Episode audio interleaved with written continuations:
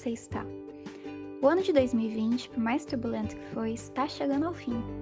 Nós, professores e alunos, ficamos todos angustiados com esse processo de ensino que nos foi imposto em virtude da pandemia do novo coronavírus.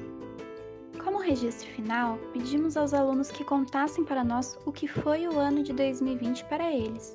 Então, nós, professores, nos encarregamos da leitura dessas respostas.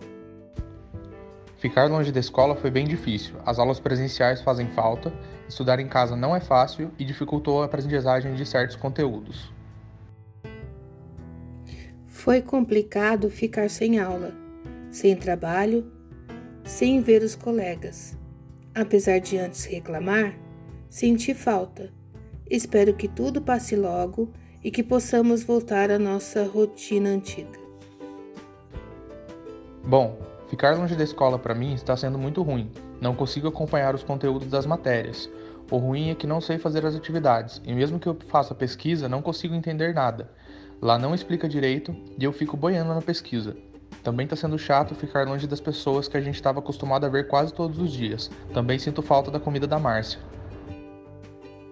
Para mim, não foi nada bom ficar em casa, por ficar longe da escola. Para nós, estudantes, precisamos do apoio dos professores. Ficar estudando em casa não é bom.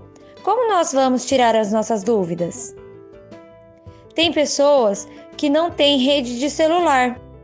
Vamos dizer que esse tempo longe da escola para mim seria ótimo, mas meu Deus, eu não aguento mais ficar em casa. Por incrível que pareça, eu tô com saudade da escola. E essas atividades que mandam para nós é meio complicado de fazer. Minha maior preocupação é saber se vou passar de ano ou não.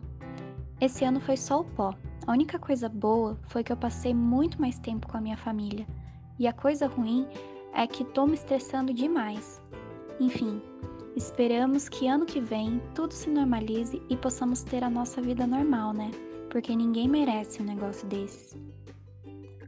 Com esses recados deixados por alguns dos alunos da Escola Estadual Bairro da Vargem Grande, nós nos despedimos de você, querido ouvinte.